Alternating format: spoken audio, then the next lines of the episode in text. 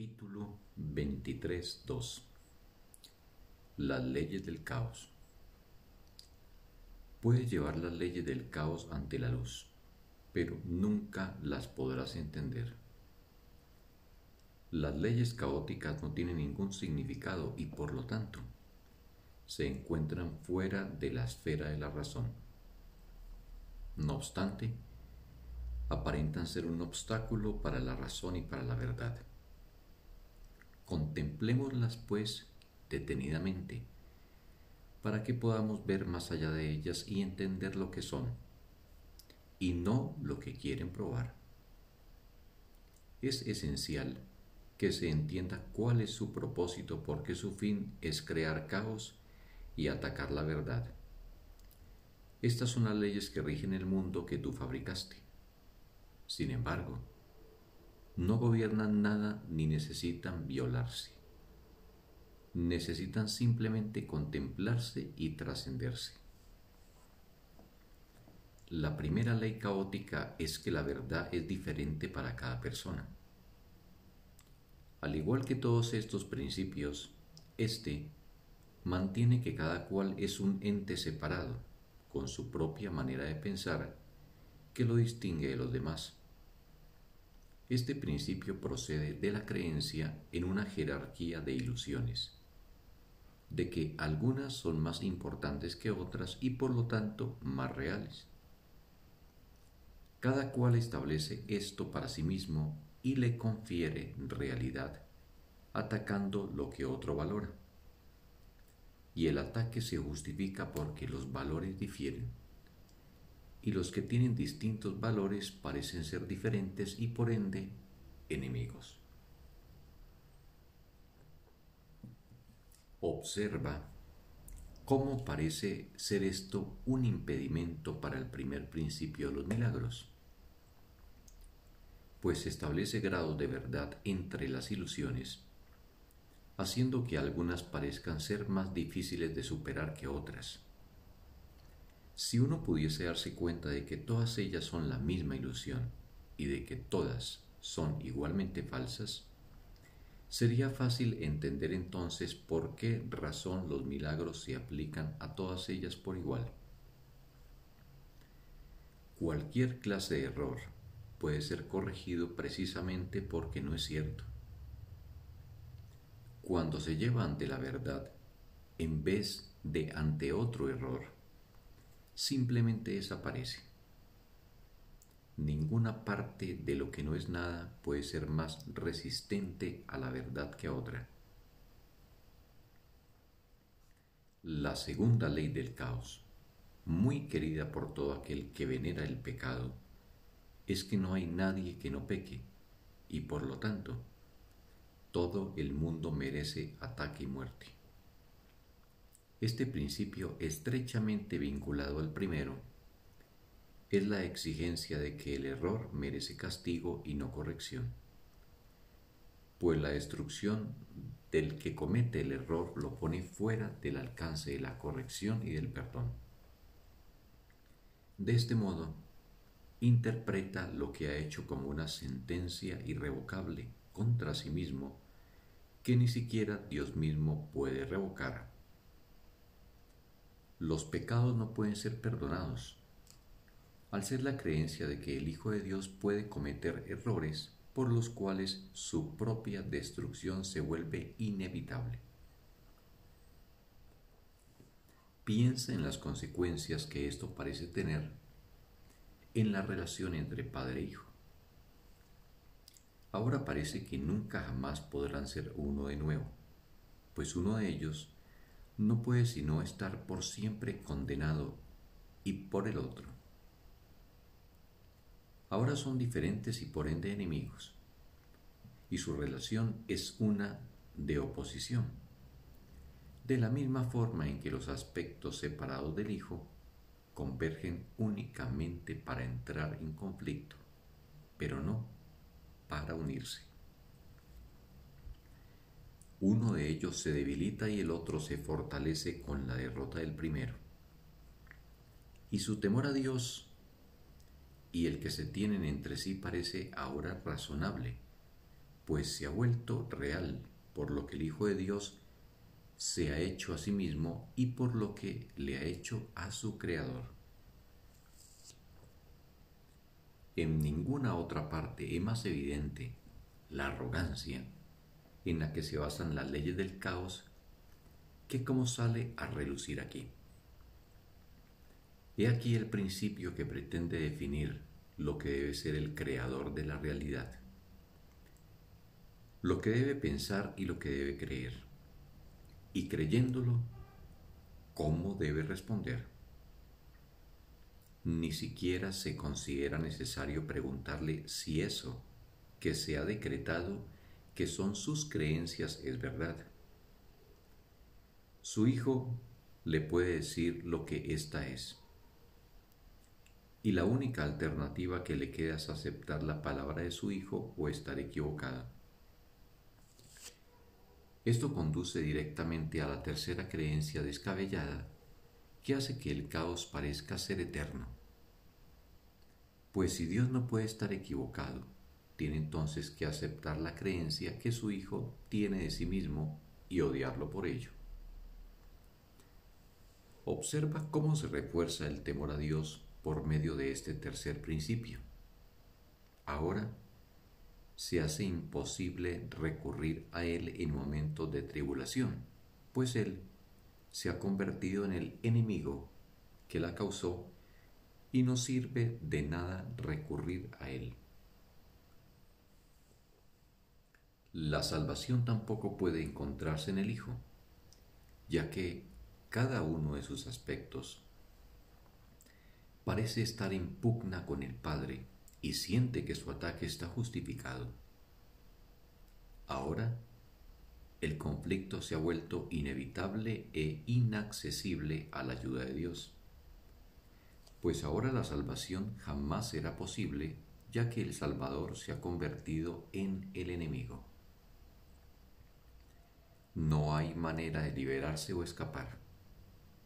La expiación se convierte en un mito y lo que la voluntad de Dios dispone es la venganza, no el perdón. Desde allí, donde todo esto se origina, no se ve nada que pueda ser realmente una ayuda. Solo la destrucción puede ser el resultado final. Y Dios mismo parece estar poniéndose de parte de ello para derrotar a su hijo. No pienses que el ego te va a ayudar a escapar de lo que él desea para ti. Esa es la función de este curso, que no le concede ningún valor a lo que el ego estima. El ego atribuye valor únicamente a aquello de lo que se apropia. Esto conduce a la cuarta ley del caos, que, si las demás son aceptadas, no puede sino ser verdad. Esta supuesta ley es la creencia de que posees aquello de lo que te apropies. De acuerdo con esa ley, la pérdida de otro es tu ganancia y por consiguiente no reconoce el hecho de que nunca puedes quitarle nada a nadie, excepto a ti mismo mas las otras tres leyes no pueden sino conducir a esto. Pues los que son enemigos no se conceden nada de buen grado el uno al otro, ni procuran compartir las cosas que valoran. Y lo que tus enemigos ocultan de ti debe ser algo que vale la pena poseer, ya que lo mantienen oculto de ti. Todos los mecanismos de la locura se hacen patentes aquí el enemigo, que se fortalece al mantener oculto el valioso legado que debería ser tuyo, la postura que adoptas y el ataque que infliges, los cuales están justificados por razón de lo que se te ha negado, y la pérdida inevitable que el enemigo debe sufrir para que tú te puedas salvar. Así es, como los culpables declaran su inocencia. Si el comportamiento inescrupuloso del enemigo no los forzara a este vil ataque, solo responderían con bondad. Pero en un mundo espiado Los bondadosos no pueden sobrevivir, de modo que tienen que apropiarse de todo cuanto puedan o dejar que otros se apropien de lo que es suyo. Y ahora queda una vaga pregunta por contestar, que aún no ha sido explicada. ¿Qué es esa cosa tan preciada, esa perla de inestimable valor, ese tesoro oculto que con justa indignación debe arrebatársele a éste el más perfido y astuto de los enemigos? Debe de ser lo que siempre has anhelado, pero nunca hallaste. Y ahora entiendes la razón de que nunca lo encontrarás.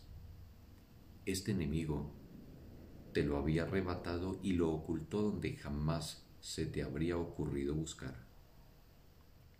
Lo ocultó en su cuerpo, haciendo que éste sirviese de refugio para su culpabilidad, de escondrijo de lo que es tuyo. Ahora su cuerpo se tiene que destruir y sacrificar para que tú puedas tener lo que te pertenece. La traición que él ha cometido exige su muerte para que tú puedas vivir. Y así, solo atacas en defensa propia. Pero, ¿qué es eso que deseas que exige su muerte? ¿Cómo puedes estar seguro de que tu ataque asesino está justificado, a menos que sepas cuál es su propósito? Aquí es donde el último principio del caos acude en tu auxilio. Este principio alega que hay un sustituto para el amor. Esta es la magia que curará todo tu dolor, el elemento que falta que curaría tu locura. Esa es la razón de que tengas que atacar. He aquí lo que hace que tu venganza esté justificada. He aquí, revelado, el regalo secreto del ego, arrancado del cuerpo de tu hermano donde se había ocultado con malicia y con odio, hacia aquel a quien verdaderamente le pertenece. Él te quiere privar de ese ingrediente secreto que le daría significado a tu vida. El sustituto del amor nacido de vuestra mutua enemistad, tiene que ser la salvación. Y no tiene sustitutos, pues solo hay uno. Y así, el propósito de todas tus relaciones es apropiarte de él y convertirte en su dueño. Mas nunca podrás poseerlo del todo, y tu hermano jamás cesará de atacarte por lo que le robaste y la venganza de Dios contra vosotros dos tampoco cesará, pues en su locura Él tiene también que poseer ese sustituto del amor y destruiros a ambos. Tú, que crees ser cuerdo y caminar por tierra firme en un mundo en el que se puede encontrar significado, considera lo siguiente. Estas son las leyes en las que parece basarse tu cordura. Estos son los principios que hacen que el suelo que pisas parezca firme. Y es ahí donde tratas de encontrar significado. Esas son las leyes que promulgaste para tu salvación. Apoyan firmemente al sustituto del cielo que prefieres.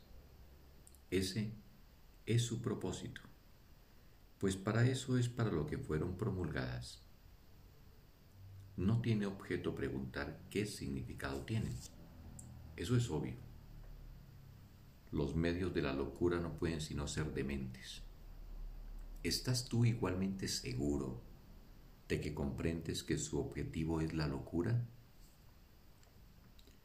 Nadie desea la locura ni nadie se aferra a su propia locura si ve que eso es lo que es. Lo que protege a la locura es la creencia de que es la verdad.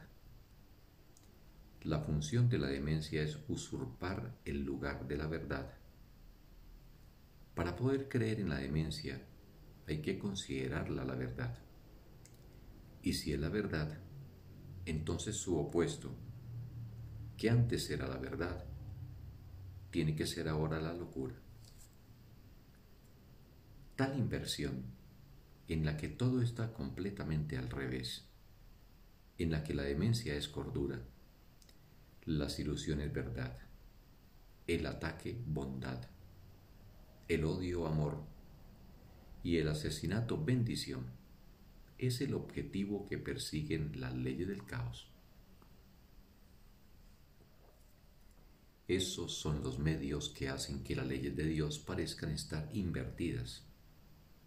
Ahí, las leyes del pecado parecen mantener cautivo el amor y haber puesto al pecado en libertad.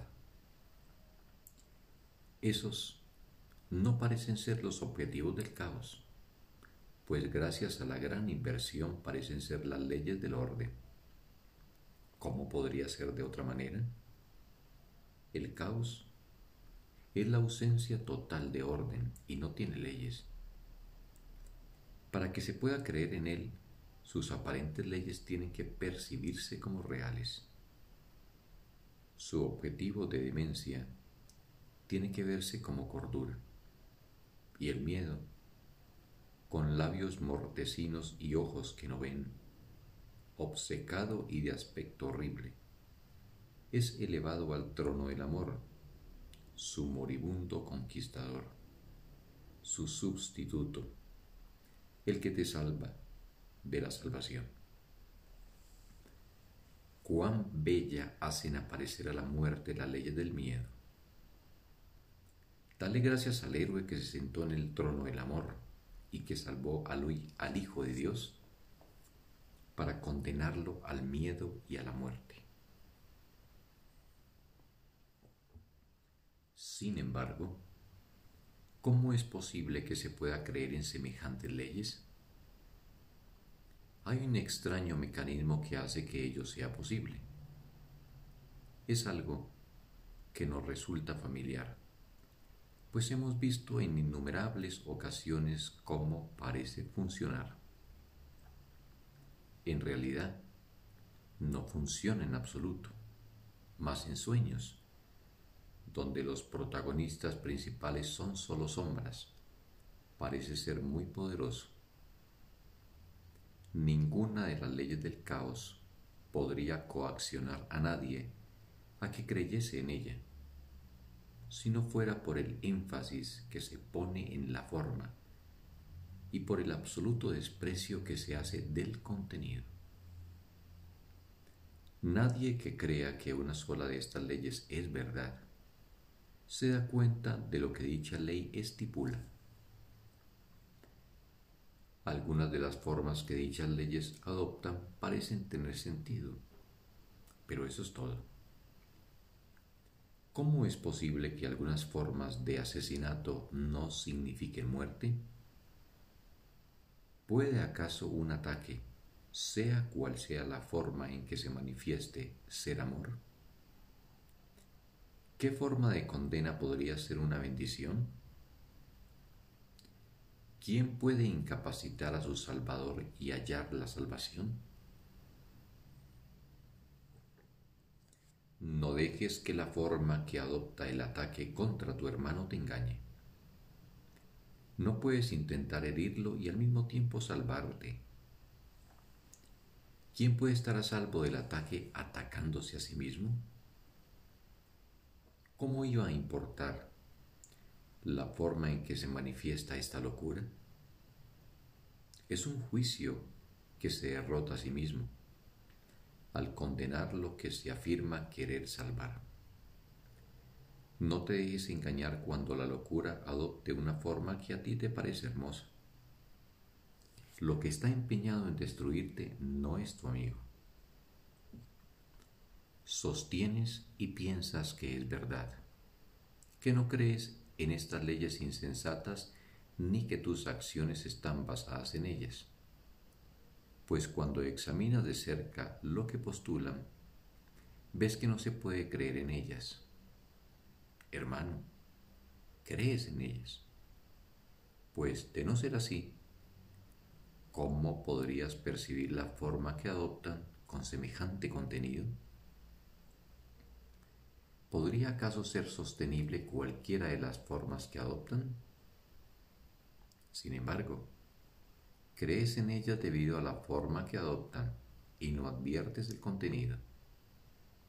Este nunca cambia. ¿Puedes acaso darle vida a un esqueleto pintando sus labios de color rosado, vistiéndolo de punta en blanco, acariciándolo y mimándolo? ¿Y puede acaso satisfacerte la ilusión de que estás vivo? Fuera del cielo no hay vida. La vida se encuentra allí donde Dios la creó. En cualquier otro estado que no sea el cielo, la vida no es más que una ilusión. En el mejor de los casos parece vida, en el peor, muerte. Ambos son, no obstante, juicios acerca de lo que no es la vida, idénticos en su inexactitud y falta de significado. Fuera del cielo la vida es imposible, y lo que no se encuentra en el cielo no se encuentra en ninguna parte.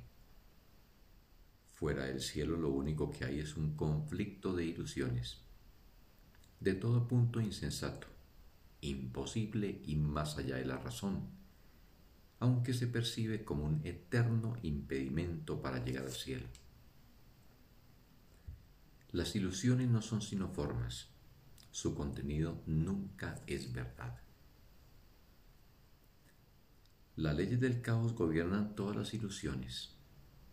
Las formas que éstas adoptan entran en conflicto haciendo que parezca posible concederle más valor a unas que a otras.